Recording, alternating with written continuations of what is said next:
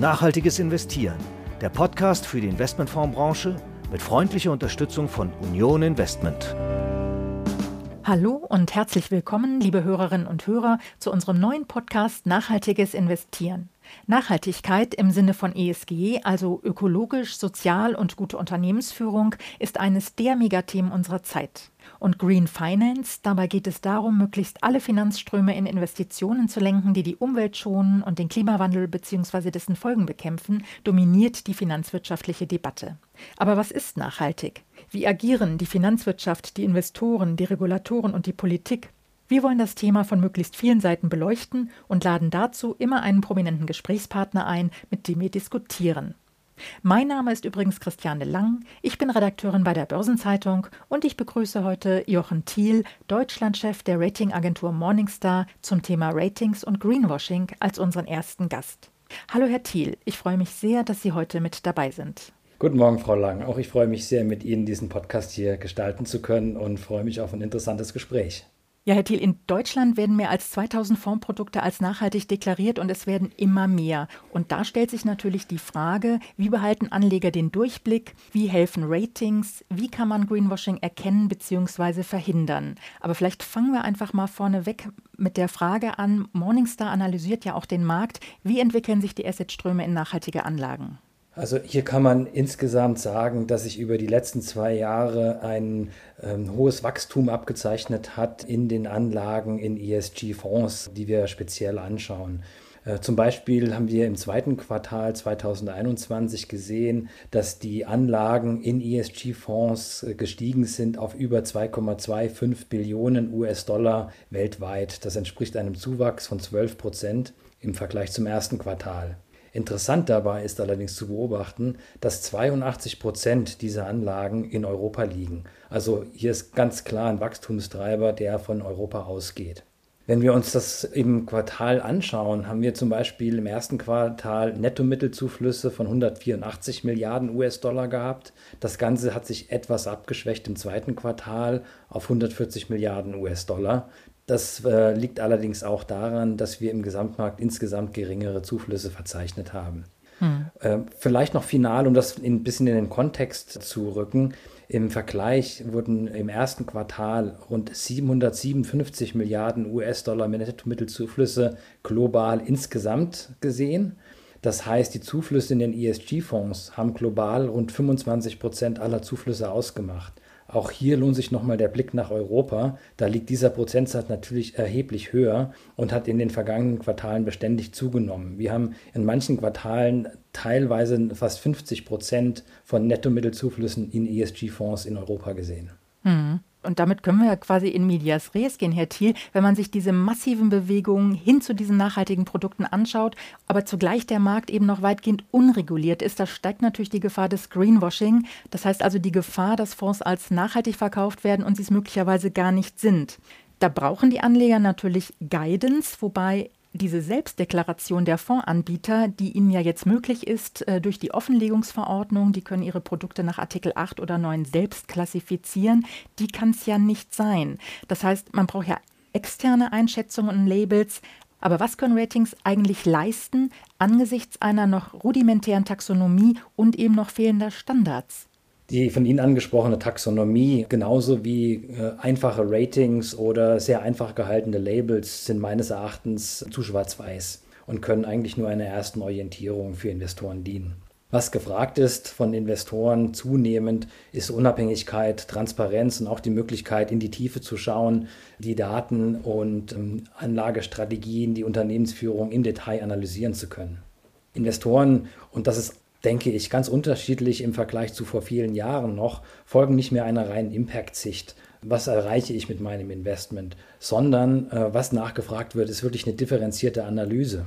Und diese Analyse beinhaltet eben nicht nur den Impact, sondern auch die damit verbundenen Risiken und wie geht ein Unternehmen mit diesen Risiken um. Und das ist zum Beispiel bei einem Unternehmen Shell sicherlich äh, eine ganz andere Herausforderung wie bei einem Technologieunternehmen wie Microsoft zum Beispiel, weil hier viel mehr Transformation gefragt ist und das ESG-Risikomanagement viel, viel komplexer ist für eine solche Firma wie, wie Shell oder generell Firmen, die heute im Energiesektor tätig sind. Wie geht zum Beispiel Morningstar mit diesen veränderten Anforderungen um, also hinsichtlich der Methodiken? Was wir bei Morningstar in den vergangenen Jahren gemacht haben und auch bei Sustainalytics, ist, dass wir dahingehend die Methodik verändert haben. Wir sind äh, ein Stück weitergegangen, weg von der ursprünglichen reinen Berücksichtigung von Nachhaltigkeit in einem Unternehmen und der Impact, den ein Unternehmen auf Nachhaltigkeit hat und sind ein Stück weit auf die Investoren zugegangen und haben uns viel stärker angeschaut, äh, wie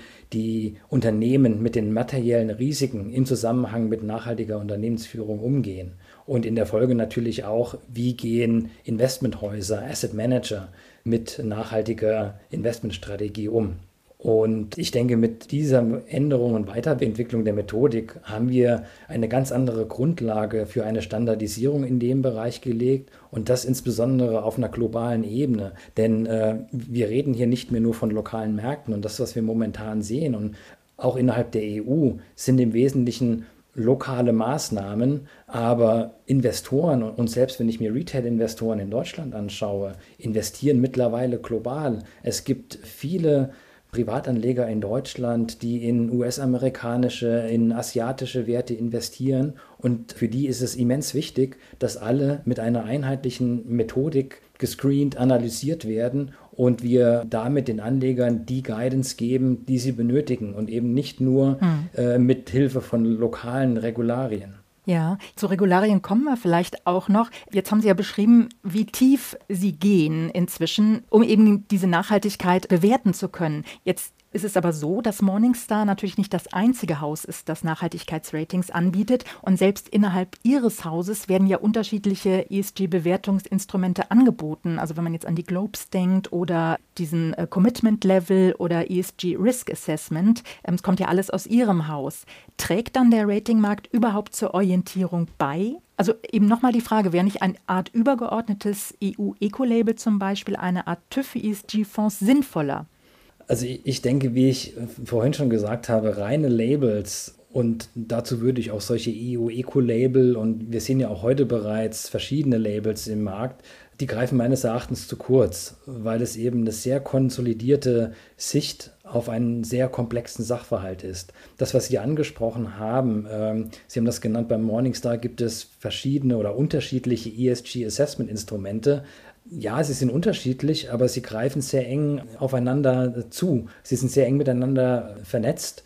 Und wir steigen ja im Grunde in diese Betrachtung von Investitionen beziehungsweise Betrachtung von Unternehmen mit unserem Globe Rating ein. Das andere, was Sie angesprochen haben, der Commitment Level, das, der ESG Risk Score, äh, Controversies, das ist ja für mich schon eine Ebene tiefer. Das heißt, ich bin dann über die Globe Ratings eingestiegen, habe mir gesagt, ich möchte nur Fonds haben, die ohnehin ein mindestens vier oder fünf Globe Rating haben und dann gehe ich auf die nächste Ebene.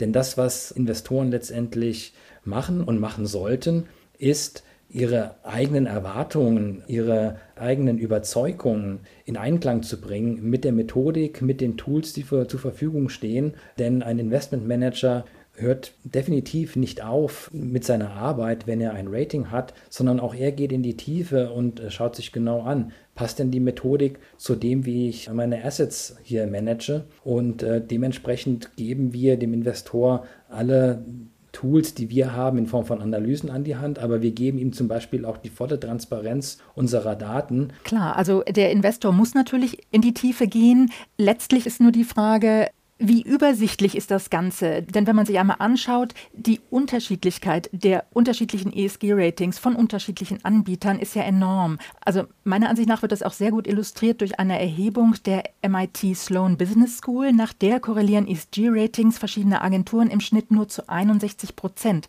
Das heißt, die Nachhaltigkeitsratings verschiedener Anbieter zu einem einzigen Unternehmen können sehr unterschiedlich ausfallen. Ganz anders sieht das ja zum Beispiel bei Kreditratings aus, zum Beispiel von S&P und Moody's. Hier beträgt die Korrelation 99 Prozent. Das heißt, hinsichtlich der Kreditwürdigkeit eines Unternehmens sind sich die Agenturen sehr einig.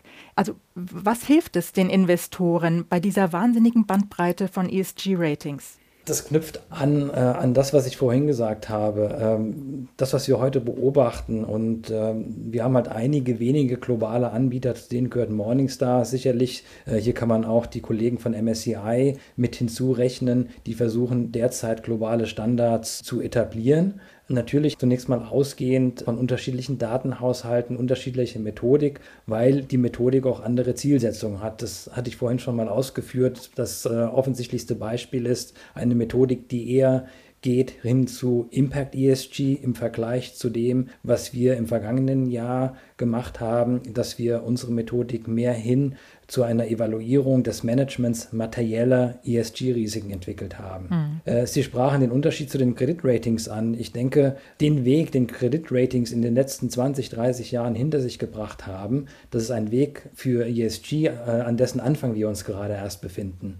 Kreditratings basieren im Wesentlichen auf der Analyse von Geschäftszahlen, von Bilanzen. Und hier haben wir natürlich in den unterschiedlichen Ländern und da teilweise auch schon mittlerweile globale Standards äh, zur Rechenlegung, zu Bilanzierungsregelungen wie IFRS oder im deutschen Recht äh, HGB, die mittlerweile sehr klar definierte Standards haben. Und auf Basis dieser Standards kann ich natürlich auch eine Standardmethodik aufsetzen. Und selbst diese Methodik ist mittlerweile stark reguliert. Spätestens seit der Finanzkrise 2008 haben wir nochmal einen Schub an Regulierung gesehen von Kreditratingagenturen. Und das führt natürlich dazu, dass allein von der regulatorischen Sicht her hier ein sehr enges Korsett geschnürt wurde, wie Kreditratings erstellt werden. Von einem solchen Korsett sind wir derzeit sehr, sehr weit entfernt. Mhm. Und ich glaube auch nicht, dass es ein, ein kurzer Weg hin ist. Denn auch vielleicht noch im, im, anknüpfend auf Ihre vorhingehende Frage hin zu einem EU-Eco-Label, ist das der richtige Weg? Ich glaube nicht, obwohl wir momentan vielleicht eine unterschiedliche Vorgehensweise im Markt der Ratings sehen glaube ich trotzdem nicht, dass EU-Eco-Labels der richtige Weg sind, weil was ist die Entwicklung an der Stelle? Wir brauchen eine sehr, sehr lange Zeit, diese zu entwickeln, insbesondere wenn wir von einem globalen Standard sprechen. Zum anderen hat das Ganze eine Tendenz, dass man solche Initiativen eher auf der Basis des äh, kleinsten gemeinsamen Nenners definiert. Und wir haben weder die Zeit, noch ist der kleinste gemeinsame Nenner das, was wir momentan benötigen, insbesondere wenn wir von der Klimakrise sprechen. Aber nochmal zur vergleichsweise geringen Korrelation der ESG-Ratings. Wird die sich Ihrer Ansicht nach vielleicht irgendwann doch mal erhöhen? Ich weiß nicht, ob wir langfristig dorthin kommen werden. Ich glaube, wir werden eine Annäherung sehen. Aber den Unterschied zu den Kreditratings sehe ich ganz klar darin, was ich vorhin schon angesprochen habe. Wir haben auch bei Investoren unterschiedliche Zielsetzungen, unterschiedliche Erwartungshaltungen in Bezug auf nachhaltige Investments. Und das ist das, was äh, Morningstar wie auch andere Ratingagenturen versuchen Rechnung zu tragen mit ihren Methodiken. Und ich glaube, der Reiz liegt gerade in der Vielfalt, weil es einfach unterschiedliche Blickwinkel gibt und weil wir dadurch eben nicht eine allgemeine Methodik des kleinsten gemeinsamen Nenners bekommen, sondern dass wir einfach ganz unterschiedliche Sichtweisen bekommen. Und ich glaube, wie auch in der Demokratie, wie in der Politik, die Stärke liegt im Kompromiss und die Stärke liegt darin, unterschiedliche Sichtweisen zu analysieren und dann für sich selbst als Anlagemanager den richtigen Weg zu finden. Also es geht in Richtung Vielfalt und das ist genau das, was die Investoren wollen, sagen sie, also hin zu spezifischen Details und mehr Tiefe. Trotzdem gibt es ja Kritik an ESG-Ratings, abgesehen von möglicherweise mangelnder Vergleichbarkeit, nämlich, dass sie rückwärtsgewandt und zeitverzögert sind. Im Fintech-Bereich zum Beispiel gibt es Anbieter, die ESG-Sentimentanalysen in Echtzeit auf Basis künstlicher Intelligenz entwickeln. Welche Weiterentwicklungen sind denn zum Beispiel bei Ihnen, also bei Morningstar, denkbar oder bereits eingeplant? Ich denke, das ist auch eine Frage bezüglich der generellen Philosophie, wie ich äh, an solche Analysen und, und Ratings herangehe. Sie hatten ja zuvor erwähnt, dass die SFDR-Regulierung nicht weit genug greift und daher unabhängige Expertenmeinungen und Einschätzungen notwendig sind. Hier stellt sich dann die Frage, ist eine rein technische Analyse hier ausreichend? Und natürlich ist so der Einsatz moderner Technologien und auch von künstlicher Intelligenz allein in Anbetracht der extrem umfassenden Daten heute sowieso unabdingbar und wir nutzen das ganz genauso. Wir glauben aber, dass darüber hinaus Analysten sehr wertvolle Beiträge leisten können und die zur Verfügung stehenden Daten zusätzlich mit persönlichen Erfahrungen anreichern können. Und das, was Technologie meines Erachtens nicht leisten kann, ist Einschätzungen zu geben zu der Unternehmenskultur oder zu Trends in einem Unternehmen. Deswegen gibt es auch heute immer noch Hauptversammlungen. Es gibt Quarterly Calls mit den Finanzchefs. Worum geht es dabei? Hier geht es auch darum, die Menschen kennenzulernen, zwischen den Zeilen zu lesen. Und ja, Daten, Datenanalysen, künstliche Intelligenz können sehr, sehr viel leisten mittlerweile. Aber, und das ist vielleicht eine ganz persönliche Erfahrung von mir, ich habe lange Jahre im Börsenumfeld äh, gearbeitet und Börse ist auch ein hochtechnologisches Umfeld. Und die Erfahrung, die ich aber dort trotzdem mitgenommen habe, ist, Märkte werden von Menschen gemacht und die Psychologie spielt bei Handels- und äh, auch bei Investitionsentscheidungen in der Finanzindustrie eine nach wie vor nicht zu unterschätzende Rolle. Denn man kann Entwicklung vorhersehen und es gab so viele Firmen auch in der Vergangenheit, die versucht haben, mit Prognosemodellen aus der Physik, aus der Statistik Aktienkursentwicklungen vorherzunehmen. Und am Ende kam es doch anders. Und deswegen bin ich nach wie vor überzeugt davon, dass bestimmte Komponenten innerhalb der Analyse, Komponenten zur Festlegung eines Ratings auch einfach einer menschlichen Interaktion bedürfen. Herr Thiel, vielleicht können wir nochmal den Bogen zurückschlagen zu Greenwashing. Also Sie haben ja gesagt, die Informationen sind alle da, die Investoren müssen sich informieren und wollen sich auch informieren.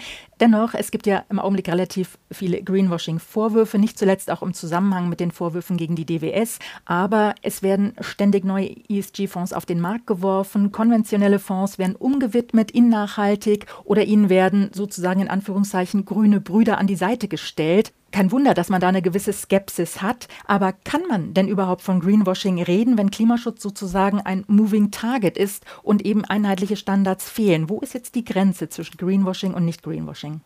Also auch hier denke ich, dass wir am Anfang einer Entwicklung stehen. Und äh, ich würde Ihnen auch nicht zu 100 Prozent zustimmen, wenn Sie von einem Moving Target sprechen, sondern ich glaube, die Ziele sind relativ klar definiert. Das, was momentan fehlt, ist und vielleicht noch umso mehr im Bereich Soziales und Unternehmensführung, was ja die, die beiden S- und G-Buchstaben in ESG bedeuten. Die Ziele selbst müssen konkretisiert werden und sie müssen auch mit sinnvollen Daten und Analysen hinterlegt werden und zwar idealerweise auf eine Art und Weise, die für Investoren leicht und schnell nachvollziehbar ist. Und wenn ich von Investoren spreche, meine ich damit nicht nur die professionellen, institutionellen Investoren, sondern das betrifft Sie und mich genauso und jeden Privatanleger. Denn Sie sehen ja heute auch zum Beispiel den Trend aufgrund der Niedrigzinspolitik der vergangenen Jahre, dass zum Beispiel im Lebensversicherungsbereich äh, fast nur noch fondgebundene Lebensversicherungen angeboten werden und der Versicherungskunde sich im Grunde genommen damit auseinandersetzen muss,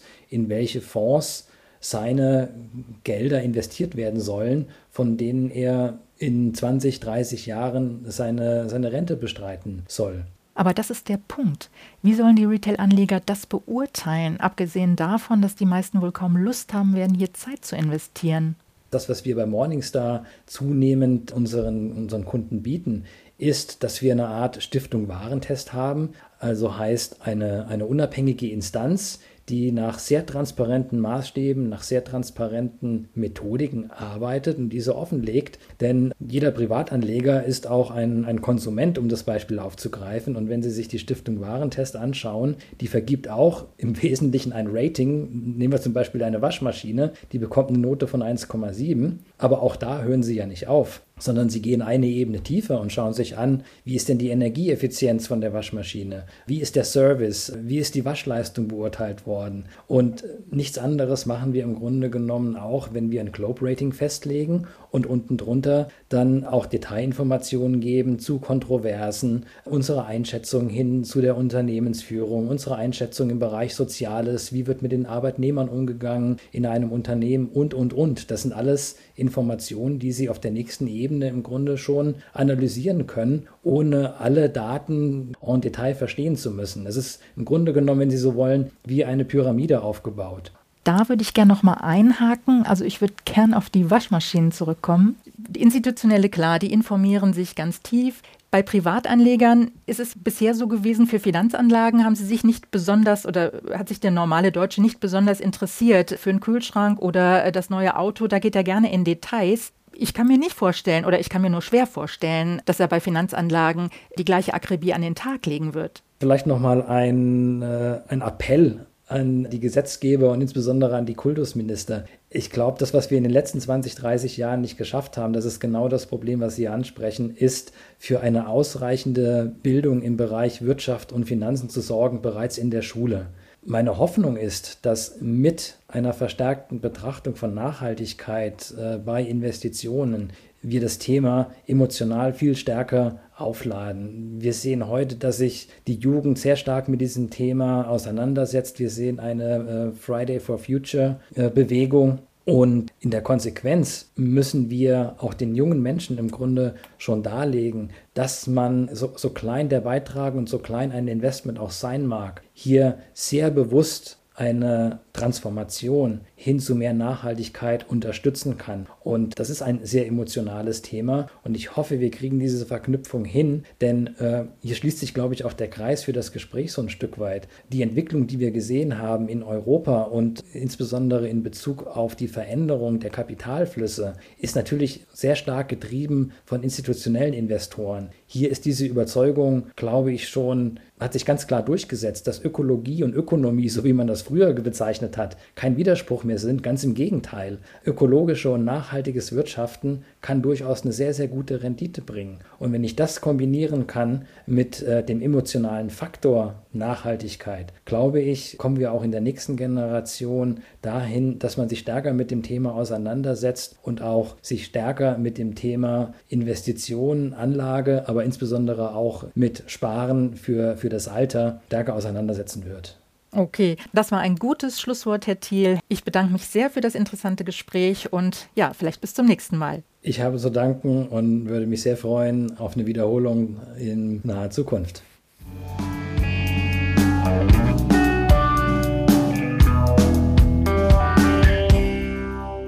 Und wir kommen zu unserem Nachrichtenblock. Und dazu begrüße ich Detlef Fechtner, Chefredakteur der Börsenzeitung. Hallo Detlef. Hallo Christiane.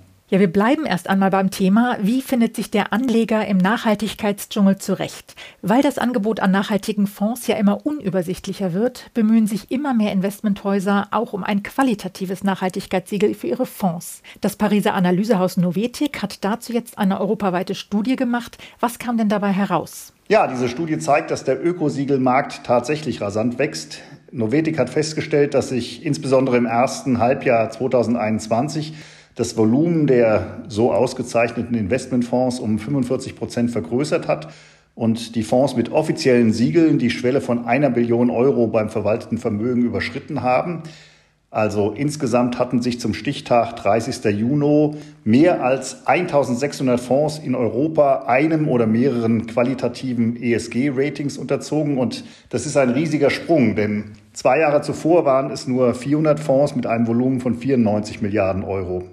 Und dass die Nachfrage nach den verschiedenen Nachhaltigkeitslabels so stark gestiegen ist, das hat nach Ansicht von Novetic auch damit zu tun, dass die Siegelanbieter ihre Transparenz über die klassifizierten Fonds verbessert haben.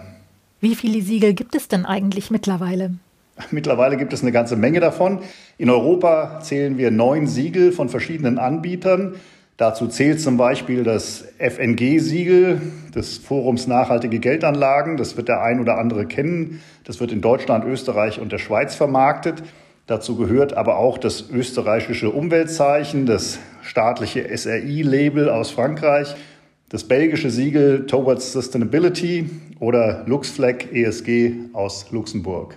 Und äh, wie verteilen sich die Fonds auf die verschiedenen Label? Also gibt es da auch Favoriten? Ja, äh, die gibt es tatsächlich. Mit großem Abstand führt das französische SRI-Label, mit dem sich 744 Fonds, also fast die Hälfte der gesiegelten Produkte schmücken. Jetzt zum Vergleich einmal äh, mit dem FNG-Siegel. Da schmücken sich 169 Fonds. Allerdings neu beworben um dieses FNG-Siegel haben sich dieses Jahr schon 281 Fonds. Das sind 60 Prozent mehr als im Vorjahr und siebenmal mehr als im ersten Jahr 2015. Also bei all diesen vielen Zahlen, das Wichtige ist, da ist viel Dynamik drin.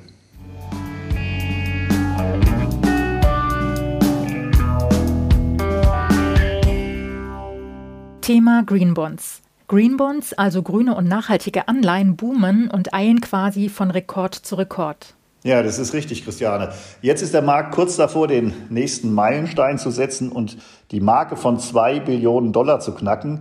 Das heißt, Green Bonds haben eine wirklich atemberaubende Entwicklung hingelegt. Und der Club der grünen Bond-Emittenten wird auch immer größer. Jetzt steht ja das nächste prominente Mitglied vor der Tür. Ganz genau. Im September vorigen Jahres kam ja der Bund dazu, der sich zunächst viel Zeit gelassen hatte, der aber mittlerweile sogar dabei ist, eine komplette grüne Renditestrukturkurve aufzubauen. Das war vor drei Jahren fast undenkbar. Jetzt kommt die Europäische Union, die im Rahmen des Green Deals ihren ersten grünen Bond emittieren wird. Und nach den Erfahrungen mit den Social Bonds der EU wird man sich darauf einstellen können, dass die grünen Titel reißenden Absatz finden. Die Begeisterung am Green Bond Markt ist nämlich enorm. Und das sogar, obwohl die Anleihen diverser Emittenten mittlerweile mit Renditen handeln, die unter denen der nicht grünen Anleihen liegen. Ja, so ist es. Die Kapitalanleger sind bereit, einen höheren Preis für eine Anleihe zu bezahlen, die grünen Zwecken zukommt, als für einen konventionellen Bond. Diese Prämie nennt sich Greenium. Das ist die Zusammensetzung aus Green und Premium. Und auch das ist eine Errungenschaft dieses Marktes.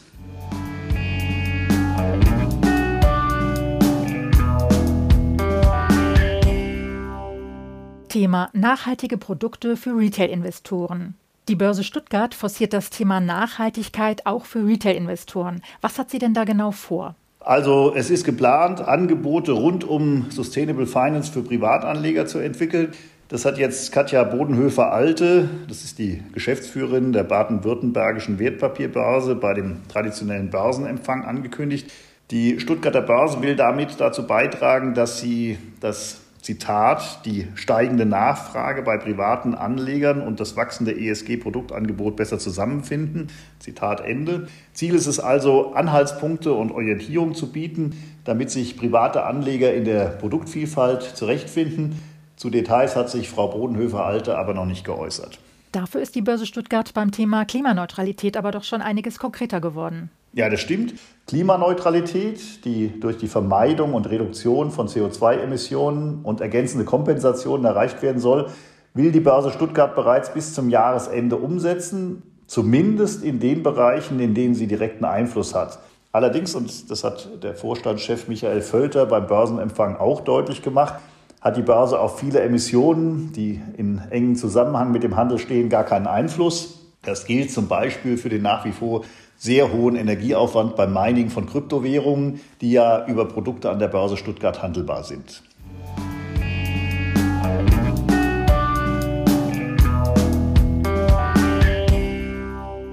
Aufmerksam machen möchte ich Sie gerne auf den fünften deutschen Sustainable Finance Gipfel am 15. Oktober in Frankfurt. Hier geht es darum, einen Blick in die Zukunft zu werfen, die Potenziale der wirtschaftlichen und gesellschaftlichen Nachhaltigkeitsinitiativen und Ideen zu beleuchten und zum Ende der Tagung sollen klare Handlungsaufforderungen zur Weiterarbeit an der Sustainable Finance Agenda in Richtung Finanzwirtschaft, Realwirtschaft und Politik formuliert werden. Und damit kommen wir zum Ende unserer Episode und wir freuen uns sehr, wenn sie Ihnen gefallen hat und Sie am 21. Oktober wieder dabei sind, wenn eine neue Folge von Nachhaltiges Investieren erscheint. Bis dahin hören Sie auch immer gerne freitags in unsere Wochenvorschau sieben Tage Märkte hinein, sowie kommenden Dienstag in Hashtag Volatility, den Anlagepodcast von Börsenzeitung und QC Partners. Bis dahin alles Gute.